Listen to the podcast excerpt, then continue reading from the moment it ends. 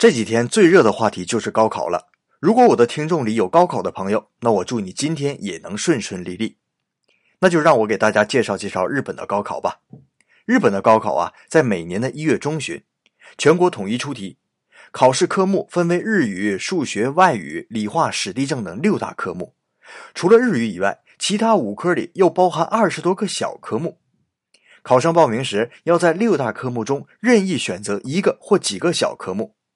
现在的考试主要是答题卡形式的选择题，二零二零年将会把日语和数学题目改成更能考验学生思维能力和表达能力的论述题。在考试结束的第二天就会公布答案，根据估算的成绩报考大学。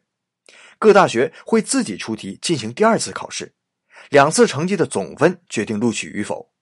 所以，日本虽然不是一考定终生，可两次成绩都是至关重要的。